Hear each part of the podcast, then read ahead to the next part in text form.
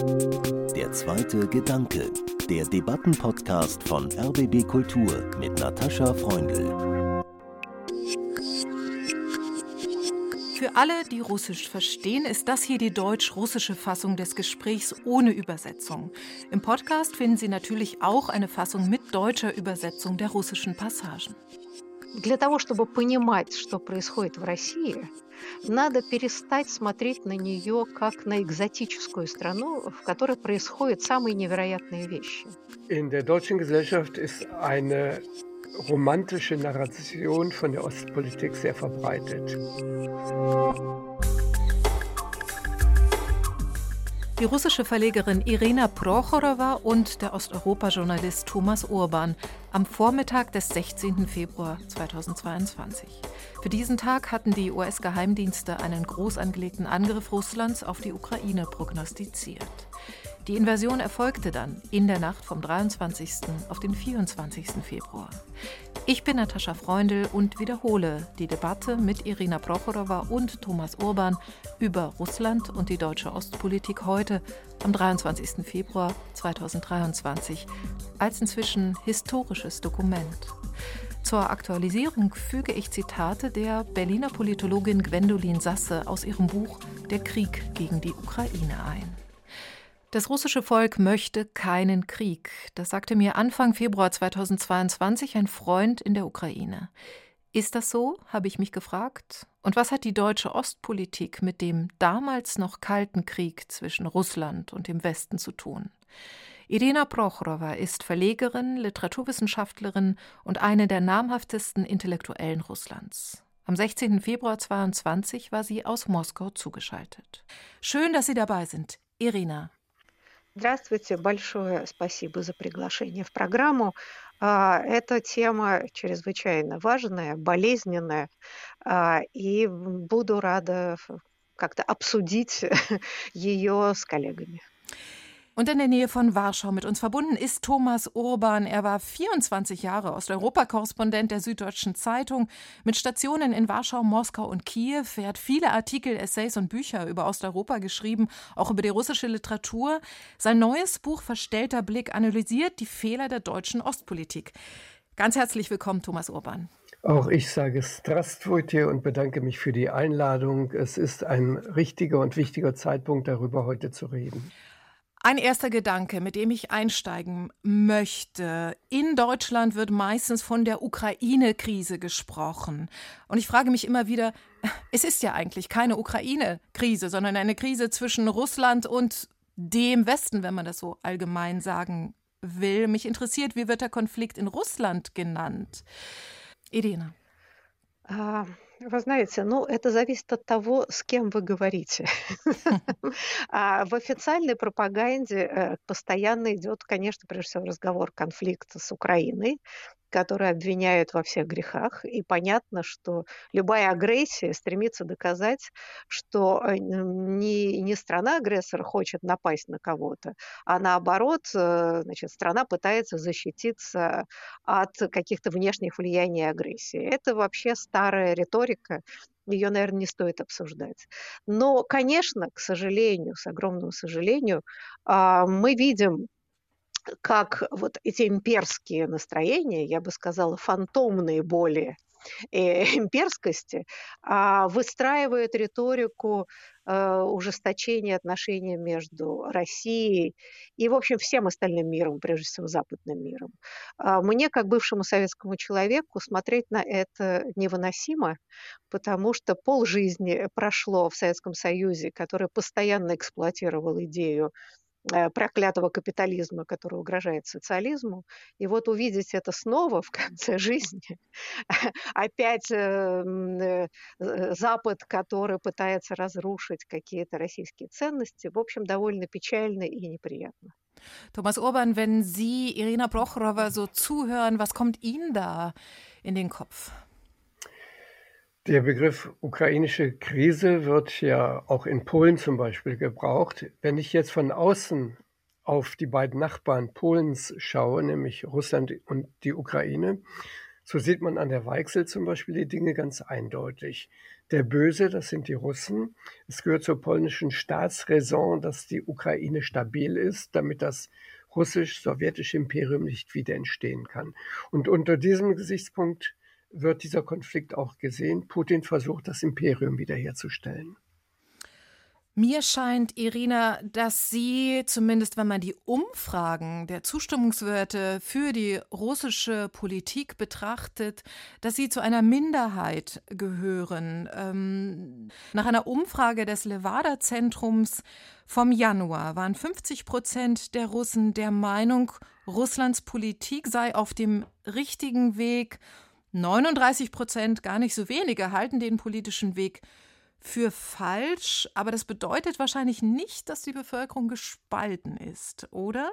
Вы знаете, ну, во-первых, опять же, как бывший советский человек, я всегда подвергаю сомнению официальные цифры, вот эти социологические исследования.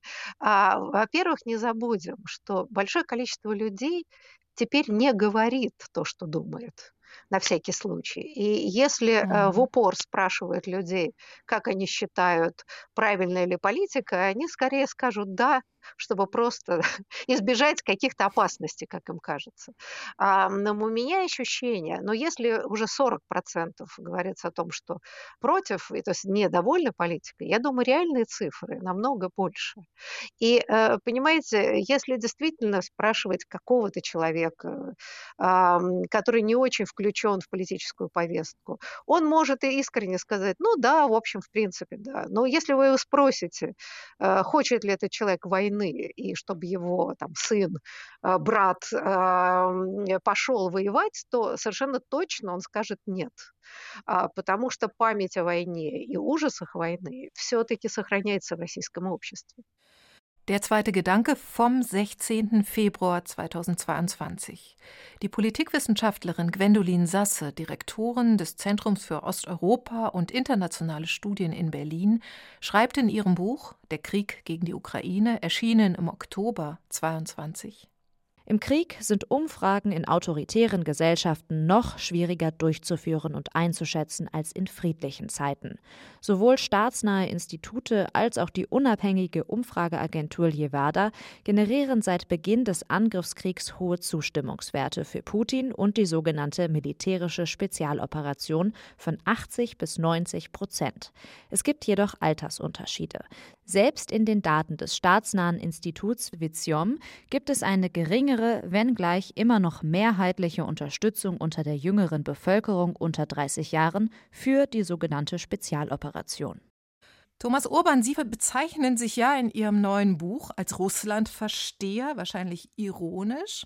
Aber mich würde doch interessieren, Sie haben ja gerade beschrieben, in Polen, da ist es Staatsräson, dass die russische Politik böse sei. Gibt es eigentlich einen ähnlichen Begriff äh, wie Russlandversteher auch in Polen und äh, dann durchaus positiv gemeint? Ob ich mich selbst jetzt in ironischer Weise als Russlandversteher bezeichne, das mag sein. Ich meine es wörtlich. Ich spreche Russisch. Ich kenne die russische Literatur, habe viele Freunde in Russland. In dem Sinne bin ich ein Russlandversteher. Was Polen angeht, so gibt es diesen Begriff nicht weil es in der Gesellschaft darüber auch kein Dissens gibt. Es gibt keine wichtige kulturelle oder politische Kraft, die sagt, wir müssen hier hinter Putin stehen, weil Putin hat recht äh, mit seinen Klagen, äh, dass äh, die NATO ähm, ihre Einflusssphäre auf Kosten Russlands ausgedehnt hat. Was anderes ist aber, dass man diesen Begriff auf die Deutschen natürlich kennt mhm. und kennt und berichtet über die deutsche Debatte, so wie in Polen alles, was sich zwischen Deutschen und Russen tut, erhöhte Aufmerksamkeit findet. Das Interessante ist, dass der derzeitige Konflikt, in dem ja auch viele Stimmen aus polnischer Sicht es eine Kakophonie der Meinungen in Deutschland gibt, dieser Konflikt wird auch innenpolitisch genutzt in Polen, denn die Regierung, die nationalpopulistische Regierung in Warschau, wirft der proeuropäischen Opposition vor, sie sei mit Deutschland befreundet, setze auf Deutschland und die Deutschen unterstützen ja de facto Putin. Sie haben gesagt, Irina, dass die Mehrheit der Russen noch starke Erinnerungen in den Familien, noch sehr starke Erinnerungen an den Zweiten Weltkrieg sind, an das, was ein Krieg wirklich bedeutet und niemand tatsächlich in einen neuen Krieg ziehen möchte. Nun sind aber rund 100.000 Soldaten, russische Soldaten an der Grenze zur Ukraine stationiert, sind oder waren. Und ich frage mich, wie geht es diesen jungen Leuten dort in den Panzern, in der Kälte? Sind sie stolz auf ihre Aufgabe oder haben sie Angst? Wie wird das in den Familien diskutiert? Вы знаете, ну, что касается семей, ну, тут можно не проводить социологических опросов. Совершенно очевидно, я думаю, все матери и отцы в ужасе. А, и страшно бояться за своих сыновей, которые сейчас в армии и которые сейчас стоят у границ Украины. А, наверное, так бы себя чувствовала любая семья в любой стране, если бы знали, что их дети а, должны вот-вот вступить в войну, причем в войну с непонятными целями. И ведь это психологически очень важный момент. А, мы прекрасно знаем из нашего страшного прошлого, что одно дело защищать свою страну от реальных а, агрессора, а другое дело идти на какую-то войну, потому что вот, да, где-то присутствуют имперские амбиции. А что думают ребята, которые сейчас стоят на границах? Ну, трудно сказать. Может быть, некоторые из них оболванены пропагандой.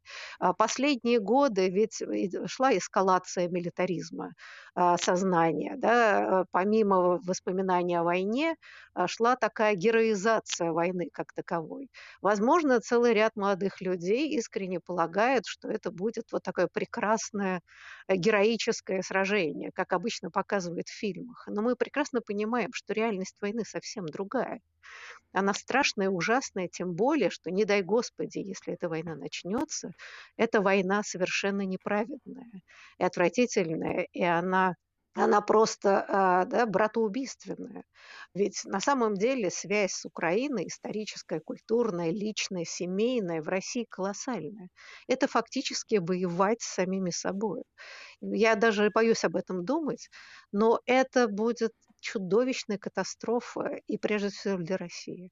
In Deutschland wurde ja und wird sehr polarisierend darüber gesprochen, dass die USA den heutigen Tag, an dem wir miteinander sprechen, den 16. Februar 2022 als Tag des Angriffs äh, Russlands auf die Ukraine benannt haben. Nun gab es gestern Anzeichen eines ersten Truppenabzugs und die Sprecherin des russischen Außenministeriums erklärte dazu, der 15. Februar 2022 wird als Tag des Scheiterns der westlichen Kriegspropaganda in die Geschichte eingehen.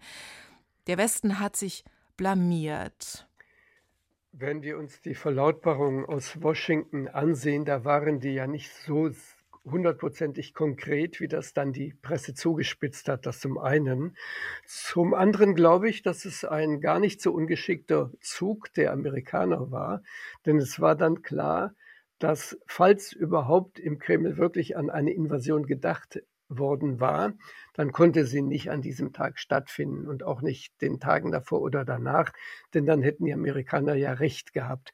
Also wenn wir das versuchen operativ zu betrachten, war diese Ankündigung oder diese Warnung, die Russen würden wahrscheinlich am 16. einmarschieren, war im Prinzip ein Zeitgewinn. Es ist klar, dass sie das in diesen Tagen dann nicht tun können.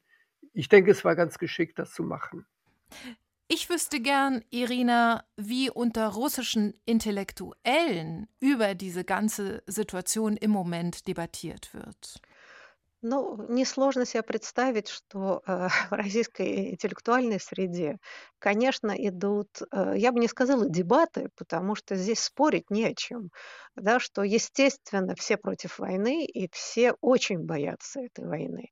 И мне кажется, что э, есть такие настроения, что это невозможно, до войны не будет, это все просто информационные войны, э, это попытка значит, Кремля как-то разыграть какие-то карты. Это все, конечно, может быть и так, но мы прекрасно знаем, как бы известное изречение Чехова, что если на стене висит ружье, то оно в третьем действии выстрелит.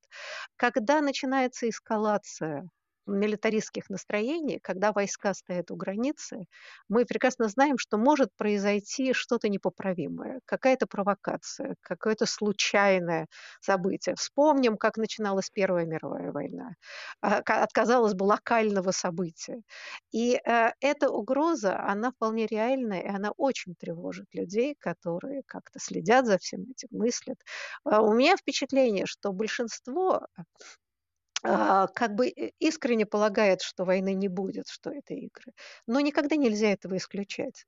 Э, буквально на днях вышла статья господина Суркова, который долгое время был идеологом э, кремлевским, который просто заявил в своей статье, что а, вообще, э, в свое время мир, который был заключен в 1918 году большевиками, а, вынужденный мир а, и, значит, территориальная целостность, да, это все неправильно, в общем, следует пересмотреть. То есть это абсолютный призыв э, к агрессии и экспансии. Останется это только на словах, понимаете, проблема в том, что когда политики играют такими словами, они, может быть, искренне полагают, что это несерьезно, но к сожалению, очень часто люди всерьез это воспринимают. Да, и это может закончиться трагически. Поэтому я бы не стала расслабляться. Если 16 февраля ничего не началось, по счастью, это не значит, что война невозможна, поэтому продолжать бороться против войны совершенно необходимо. Was für mich interessant ist, ist, dass wir hier in Deutschland eigentlich nichts mitbekommen über die Haltung unter den Intellektuellen, von denen Irina Prochorowa jetzt gesprochen hat, dass wir auch nichts mitbekommen von der Angst in der russischen Bevölkerung vor einem realen Krieg. Das ist doch erstaunlich, Thomas Urban. Ja, das ist erstaunlich, äh, weil vielleicht auch die Medien dazu keinen Raum geben. Es gibt nur ganz, ganz wenig Redaktionen, die auch eine konsequente Kulturberichterstattung aus Russland betreiben. Äh, in dem breiten Medienstrom kommt das Thema leider nicht vor. Мне кажется, что э, зарубежные медиа э, в основном отслеживают и смотрят государственные эм, каналы. А, но в России сейчас, э, несмотря на все гонения, существует и независимая пресса, и где идут действительно настоящие серьезные дебаты, интеллектуальные споры. И мне кажется, что вот э, точка зрения этих медиа очень редко попадает а, в фокус внимания зарубежных СМИ, да, да, да. что совершенно неправильно. И потом э, надо немножко понимать специфику авторитарных режимов, когда независимому мнению сложно выйти в широкий мир, э, но внутри общества да, э, оно совсем не апатично, оно очень серьезно рефлектирует, и тут большие споры. И здесь, мне кажется, вот это незнание и непонимание дает искаженную картину и общественного мнения, и вообще ситуации в России. Но хочу заметить, что в России во всех крупных городах существенно большая прослойка людей – которые очень озабочены ситуацией, настроены критически. И для них э, вот эта потеря свободы, э, которая происходит в России, очень болезненная. И вот мне кажется, эта группа людей, она вообще как-то не видна. И представляется, что все кричат «Ура!» и все все поддерживают. Этого не было никогда и не было в Советском Союзе. А, но пропаганда очень массированная и очень умелая. Авторитарные режимы умеют пропаганду. Они не очень управляют страной, но, но умеют э, навязывать свою точку зрения не только внутри страны, а даже меньше внутри страны, но миру. И вот это очень интересный феномен. Der zweite Gedanke vom 16. Februar 2022 mit der Moskauer Verlegerin Irina Prochorowa und dem in Warschau lebenden Osteuropa-Journalisten Thomas Urban. Zur Lage der Medien in Russland schreibt die Politologin Gwendolin Sasse im Oktober 22. Die Fernsehpropaganda, die von der Bedrohung durch den Westen, insbesondere durch die USA und die NATO ausgeht, hat dem Angriffskrieg Russlands seit vielen Jahren den Boden bereitet und die zunehmende Demobilisierung der Gesellschaft weiter befördert.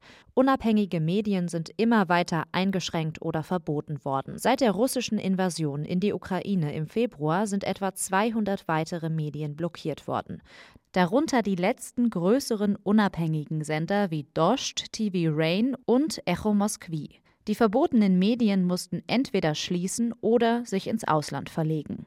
Wir wollen heute auch über die deutsche Ostpolitik sprechen und der gilt Ihr neues Buch, Herr Urban. Und dieses Buch erschien in dem kleinen feinen Verlag Fototapeta. Das Buch heißt Verstellter Blick. Was meinen Sie damit? In der deutschen Gesellschaft ist eine romantische Narration von der Ostpolitik sehr verbreitet. Es gab die mutige Ostpolitik, eingeleitet von Willy Brandt und Egon Bahr. Die führte zum Dialog, zu Verträgen mit den Nachbarn, mit der DDR-Regierung, mit der Volksrepublik Polen, mit der Tschechoslowakei und mit der Sowjetunion. Und das war der Auftakt zu den Veränderungen in der Sowjetunion, die Michail Gorbatschow an die Macht brachten. Perestroika und Glasnost haben dann zu den ersten Schritten der Demokratisierung der Sowjetunion geführt, zur Auflösung des Ostblocks.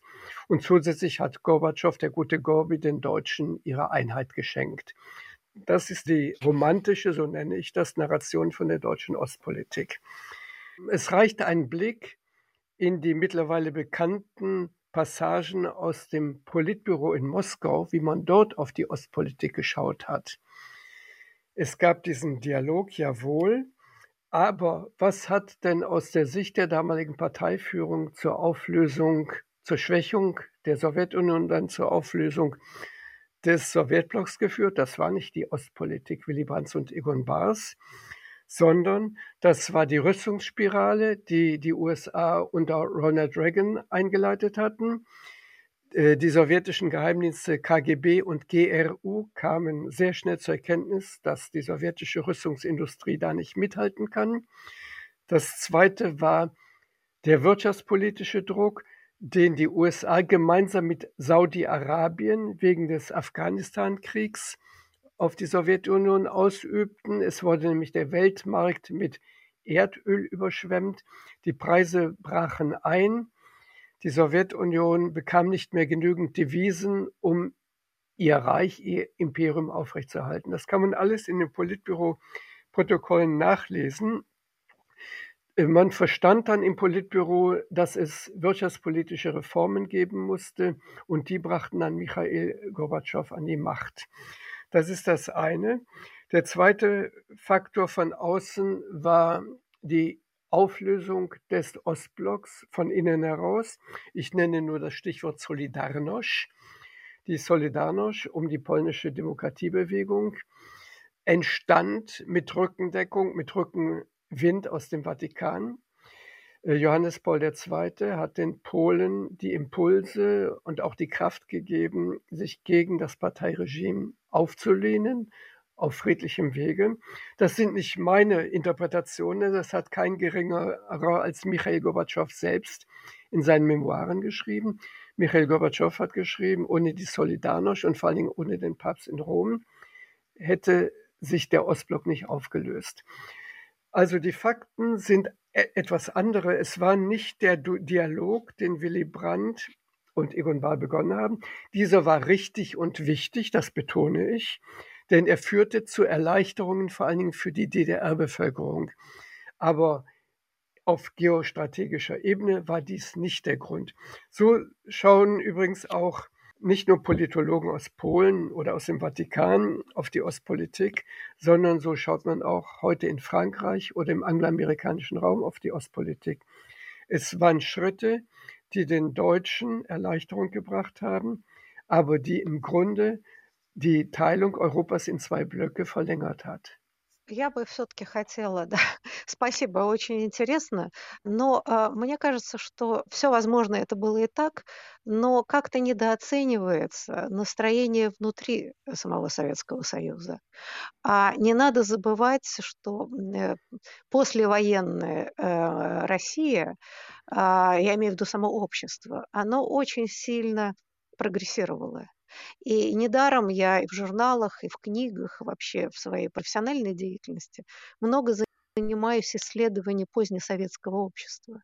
Как оно а, внешне казалось, что это все тот же Советский Союз, потому что шла официальная пропаганда, но внутри общество очень сильно эволюционировало. И помимо всех политических внешних факторов, внутри уже созревало убеждение, что больше так жить невозможно. И если бы этого не было, я думаю, бы э, Советский Союз прекрасно бы существовал и дальше, nесмотря ни на что. Damit bin ich völlig einverstanden. Die russische Intelligenz hat während der Perestroika eine enorm wichtige Rolle gespielt und sie hatte großen Einfluss auf die Politik Gorbatschows. Das sehe ich ganz genauso.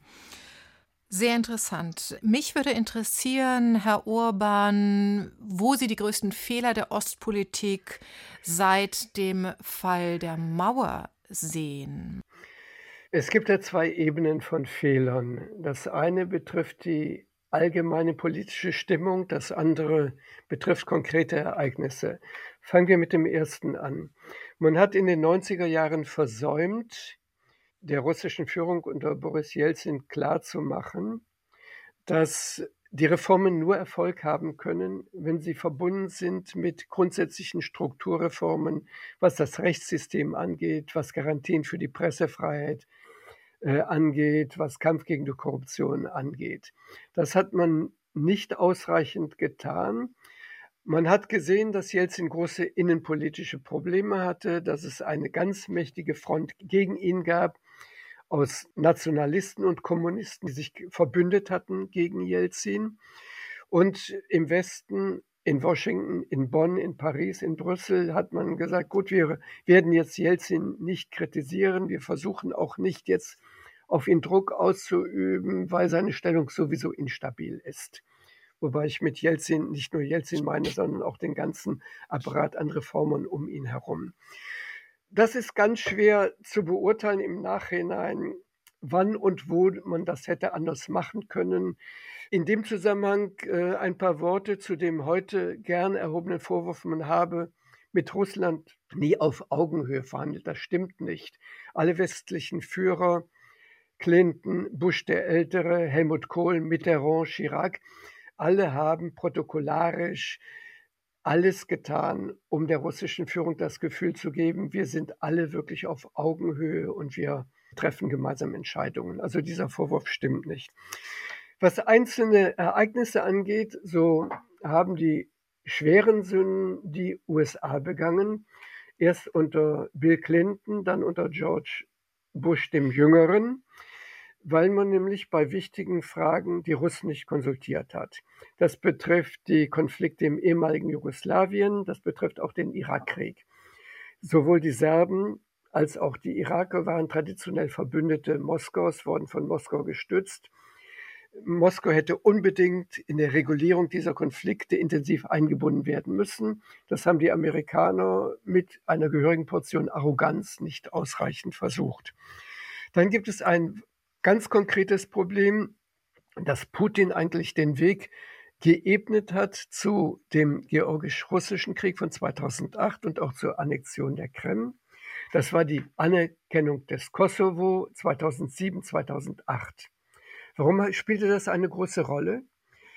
Der Kosovo war ein Teil, eine autonome Provinz Serbiens. Es gab dort kriegerische Auseinandersetzung, in die die NATO eingegriffen hat, was wahrscheinlich im Moment unvermeidlich war, was dennoch ein Bruch des Völkerrechts war. Und wieder hat man die Russen nicht konsultiert. Putin musste hinnehmen, dass der traditionelle Verbündete Moskaus blamiert wurde, diskreditiert wurde vom Westen. Aber was viel wichtiger war, bisher hatte man versucht, bei der Regulierung aller Konflikte im ehemaligen Jugoslawien die bisherigen Grenzen zu behalten. Auf einmal wurde eine Region, die nicht die geringste staatliche Tradition hatte, zu einem Staat gemacht. Die Amerikaner und die Briten haben das durchgesetzt. Hier hätten sich die Deutschen mit aller Kraft dagegen stellen müssen, weil nämlich auf diese Weise Putin ein Argument bekam zur Abtrennung der georgischen Regionen Südossetien und Abchasien und auch der Krim und, und, und im Donbass. Nach dem Motto, der Westen hat das gemacht, dann können wir das ja auch machen. Die Regierung in Berlin hätte das durchaus schaffen können, weil nämlich auch China war gegen die Souveränität äh, des Kosovo, Indien war dagegen, Spanien, Frankreich, Italien, die alle Probleme mit eigenen aufmüpfigen Sezessionsbestrebungen haben, waren dagegen. Berlin hätte hier diese Staaten, die die Souveränität des Kosovo abgelehnt hätten, zusammenschließen müssen gegen Bush und auch gegen London. Und das hat man versäumt und das war ein schlimmer Fehler. Ну, знаете, я в этом смысле, я не политолог, но, к сожалению, мы все крепкие, как говорится, задним умом. А, конечно, очень важно понимать все ошибки, которые были совершены эм, мировым сообществом а, и самой России. Э, просто я хочу сказать, что как активный участник событий 90-х годов, и что касается Ельцина, я думаю, что его критиковали достаточно много как внутри страны, тогда была действительно свобода прессы, так и э, за рубежом. И здесь, э, несомненно, критика важна. Просто сейчас уже, вот спустя 30 лет, э, можно понять те проблемы, с которыми э, Ельцин столкнулся. Распад тоталитарного империи это огромная проблема. И проблема заключается в том, как мы теперь это видим, что экономически Советский Союз распался, но вот идеологически и психологически нет. А, что мы и видим сейчас вот такой попыткой реанимации этих имперских настроений, которые частью общества, несомненно, поддерживается, потому что говорится о величии империи, превосходстве империи. Вообще эта риторика, она ведь очень соблазнительна. И не только для а, российского человека, но мы можем вспомнить риторику Трампа и половина населения Америки, да, значит, э, make э, America great again, а невероятно воспринимается с восторгом. Да. Вот эти все тенденции, они очень опасные. И пока, к сожалению, и к сожалению, нет никакого действенного противоядия этой риторике. Знаете, мне кажется, что э, для того, чтобы понимать, что происходит в России, надо перестать смотреть на нее как на экзотическую страну, в которой происходят самые невероятные вещи. Если мы сейчас посмотрим на весь мир, то мы видим, что происходит такой консервативный поворот ну, практически во всех европейских странах, особенно в странах бывшего Варшавского блока. Ну и не только. И Россия в этом смысле, ну, может быть, самый яркий пример, отрицательный пример. Но проблема ровно в этом. Да? Почему происходит такой кризис демократических идей повсеместно? Да? И мне кажется, что понимание российской драматической ситуации, наверное, должно быть увязано с разговорами об вот кризисе демократических ценностей, о том, как их необходимо переформулировать, потому что опасность авторитарных идей очень сильная. Да, поэтому, мне кажется, э, то, что нам реально не хватает, это вот таких разговоров, как мы ведем сейчас.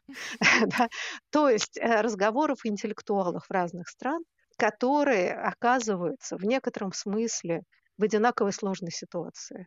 Да, потому что тот мир, который складывался, та система ценностей, которая складывалась после Второй мировой войны, а, сейчас демонтируется и очень активно демонтируется. И мне кажется, это очень опасная э, история. И вот действительно попытка выработать э, вот эту систему ценностей демократических, она стоит не только перед Россией, она, мне кажется, стоит вновь и перед всей Европой, и, может быть, перед всем то, что мы называем западным миром. Vielen, vielen Dank, Irina Prochorova. Sie sprechen mir gewissermaßen aus der Seele.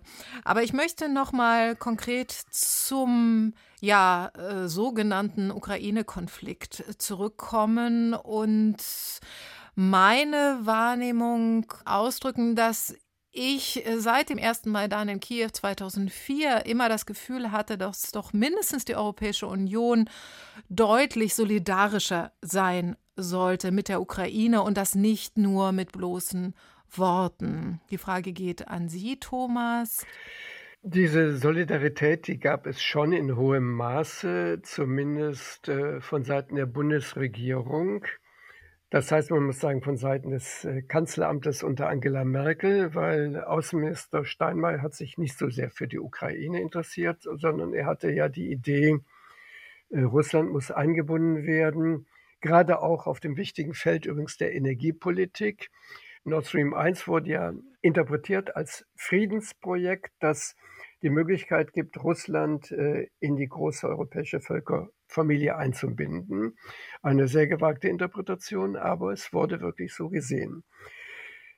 Das, es gab ein weiteres Problem, das lag an den inneren Verhältnissen in der Ukraine selbst. Wir wissen, dass der Schwung des ersten Maidan von 2004, 2005 ging verloren, weil die beiden Hauptakteure, nämlich Präsident Juschenko und Premierministerin Timoschenko, sich heillos zerstritten haben.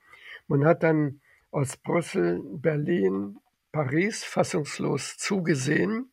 Man hätte aber jenseits jeglicher diplomatischer Konventionen hinter verschlossenen Türen beiden raten müssen, dass sie sich zusammenraufen.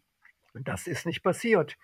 Die Regierungschefs in den EU-Staaten haben gesagt, das ist innere Angelegenheit der Ukraine. Wie kommen wir dazu, den Vorschriften zu machen? Ich weiß aber aus vielen Gesprächen, auch mit ukrainischen Politikern, dass man sehnlichst darauf gewartet hat, dass meinetwegen Angela Merkel oder die EU-Kommission in Gesprächen hinter verschlossenen Türen diese beiden Streithähne, Timoschenko und Juschenko, dazu bringt, dass sie gemeinsam Politik machen. Das klingt jetzt ganz banal, aber Politik spielt sich manchmal auf dieser banalen Ebene ab. Aber ähm, der große Fehler war dann, Nord Stream fortzusetzen. Es wurde von der Ukraine protestiert. Es gab damals schon die große Kampagne, ja, Nord Stream muss es geben, weil die Ukrainer illegal Gas abzapfen. Wir wissen nicht, ob das stimmt. Unabhängige Experten sagen, es gibt dafür keine Beweise. Möglicherweise war das eine von langer Hand geplante Fake-News-Kampagne zur Diskreditierung der Ukraine. Wenn man aber sich die Bilanzen ansieht, die Gelder, die für Nord Stream aufgewandt worden sind, hätten gereicht, das bisherige Pipeline-Netz völlig zu modernisieren. Also es gab keine Notwendigkeit, Nord Stream zu bauen. Und dass es trotzdem geschehen ist, das ist die Politik Berlins gewesen, die Berlin gegen die Interessen und gegen die Besorgnisse aller Nachbarn in der EU durchgesetzt hat. Der ukrainische Präsident Juschenko schlug nach dem ersten russisch-ukrainischen Gaskrieg 2006 vor, dass ein Konsortium gebildet wird, in dem zu jeweils einem Drittel Russland, die Ukraine und die Europäische Union Anteile halten für das ukrainische Gasnetz. Dies wurde von deutscher Seite abgelehnt, obwohl die Nachbarn der Deutschen in der EU, die Polen, aber auch die Franzosen und die Niederländer, meinten, ein derartiges Projekt würde diesen Konflikt dauerhaft regeln. Das war also ein weiterer Fehler Berlins, dies nicht zu tun. Я просто смотрю это глазами жителя России а, и вспоминаю большое количество своих друзей и коллег в Украине. А, и э, вот это печально, что на человеческом уровне, на уровне жителей мы оказываемся во многом беспомощными и заложниками вот этих сложных политических игр. И я хочу заметить, что ведь сочувствие в Украине, поддержка тех революций, которые происходила в Украине, вообще в России довольно большая, по крайней мере, в той среде, в которой я существую. И так или иначе мы пытаемся выразить свою солидарность с украинскими коллегами. Но, к сожалению, вот проблема общественного мнения э, в России стоит очень тяжело. Не будем забывать, а, ведь когда возник первый конфликт, вот такая антиукраинская истерия, ведь это была колоссальная трагедия для огромного количества российских семей. Потому что, знаете, никто никогда не смотрел, когда женились, выходили замуж, кто вы, украинцы, русские. Это вообще не имело никакого значения. И вдруг, и вдруг эта ситуация возникла, когда внутри семей вдруг стали вспоминать, что, оказывается, да, там, кто-то из партнеров, в общем, украинец или есть украинские родственники. И я помню, что даже это было еще давно, когда у нас куда больше было свободы обсуждений, даже на провластных каналах. Я помню одну из радиопередач, где люди просто задавали вопросы ведущим. Вот скажите, у меня жена украинка, а вот сейчас у нас воюют с Украиной, то есть, ну, имелась в виду информационная война, и, значит, говорите, а что мне делать? И ведущий не выдержал и сказал, вы любите свою жену? Да. То вот и любите ее, и перестаньте смотреть телевизор.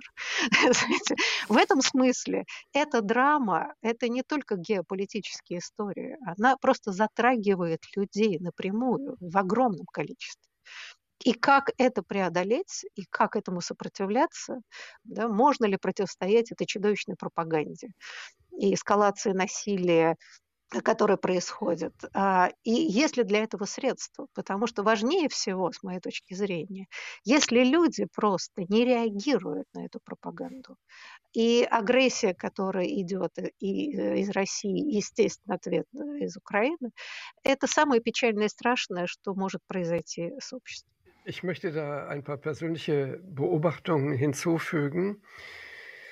Ich bin viel nach Georgien gereist und nach dem georgisch-russischen Krieg von 2008 sahen die meisten Georgier und sehen bis heute die meisten Georgier die Russen als Feinde an. Aber traditionell waren Russen und Georgier immer dicke Freunde. Und äh, was die Ukraine angeht, die Russen waren immer die älteren Brüder.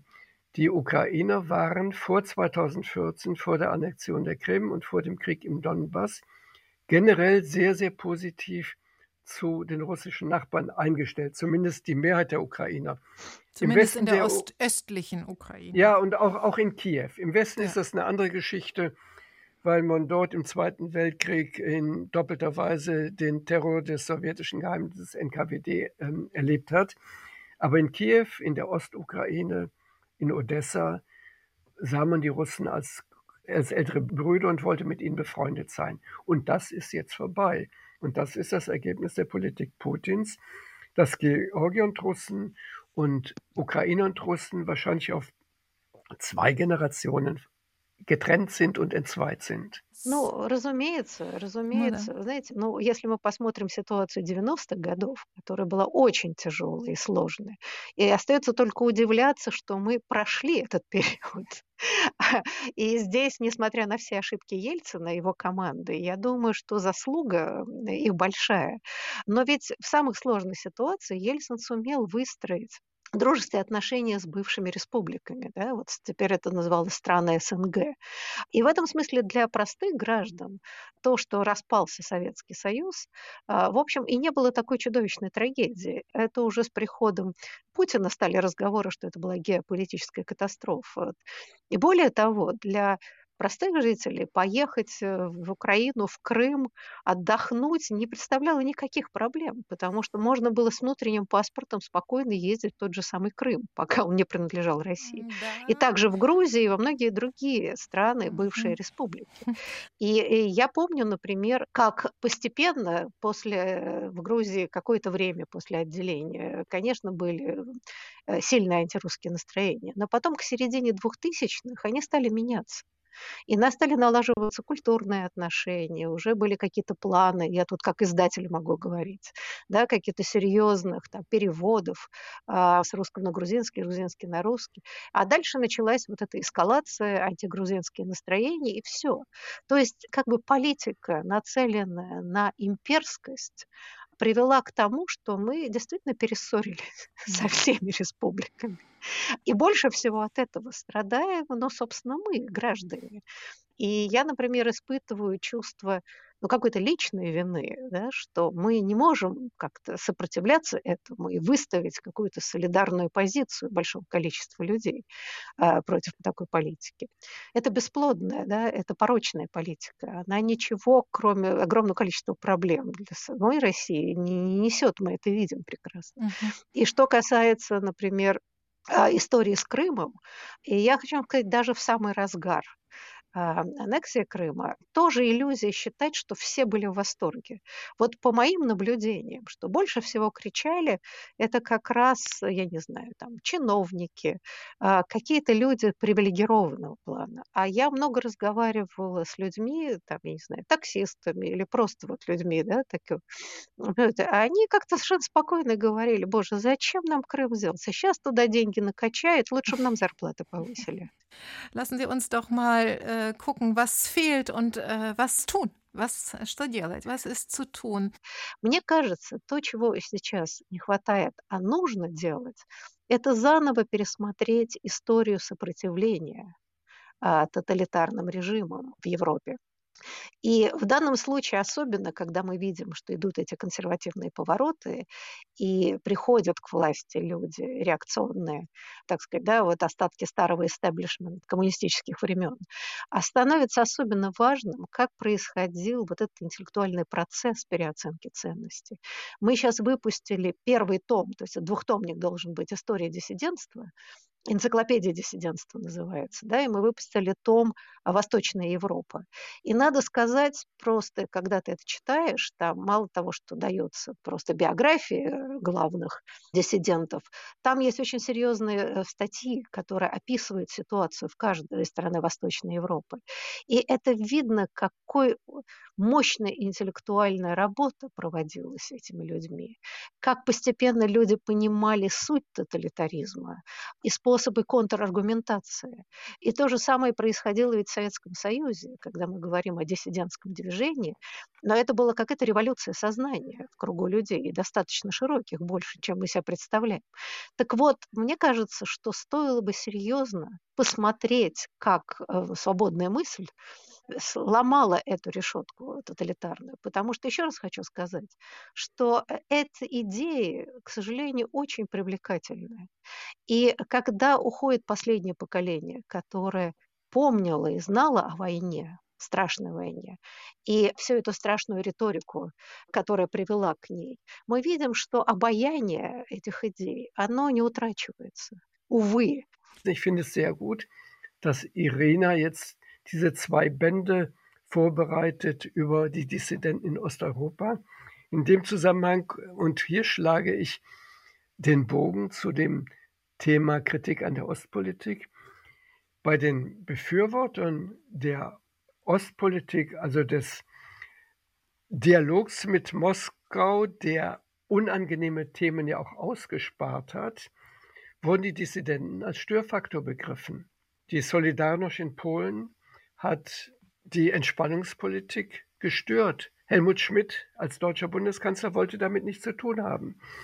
Das Gleiche gilt für die Dissidenten aus der Sowjetunion. Lev Kopelev, der 1981 nach Köln kam, hat beklagt, dass bei der damaligen Regierung aus Sozialdemokraten und FDP in Bonn er wenig Gehör fand für die Nöte der Dissidenten in der Sowjetunion.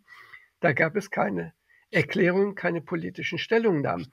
Man versuchte dann auf diplomatischen Kanälen deren Los zu erleichtern, aber man hat sich nicht öffentlich dazu positioniert. Ich danke Ihnen für diese intensive Diskussion, die wir fortführen könnten und die sicher fortgeführt werden müsste, nicht nur an dieser Stelle und nicht nur mit Ihnen. Ich danke Ihnen ganz, ganz herzlich, Irina Prochorova in Moskau und Thomas Urban in der Nähe von Warschau. Вам спасибо за приглашение. Спасибо, берегите себя все, будьте здоровы. Будьте здоровы. Будьте здоровы. Vielen, vielen Dank. До свидания. Über die russische Gesellschaft und die deutsche Ostpolitik sprach ich am 16. Februar 2022 mit der russischen Verlegerin Irina Prochorowa und mit dem in Polen lebenden Journalisten und Autor Thomas Urban. Gern hätte ich mit den beiden jetzt wieder gesprochen, ein Jahr nach Russlands umfassendem Angriff auf die Ukraine. Doch Irina Prochorowa, die in Moskau geblieben ist und die Arbeit in ihrem Verlag Neue Literarische Rundschau fortsetzt, schreibt mir, sie stehe unter starkem Druck durch das Regime. Sie hofft, dass vollwertige internationale Beziehungen in Kultur und Politik wiederhergestellt werden können, wenn Frieden herrschen wird. Wir sprechen morgen in anderer Besetzung weiter. Über Russlands Krieg gegen die Ukraine und seine Folgen.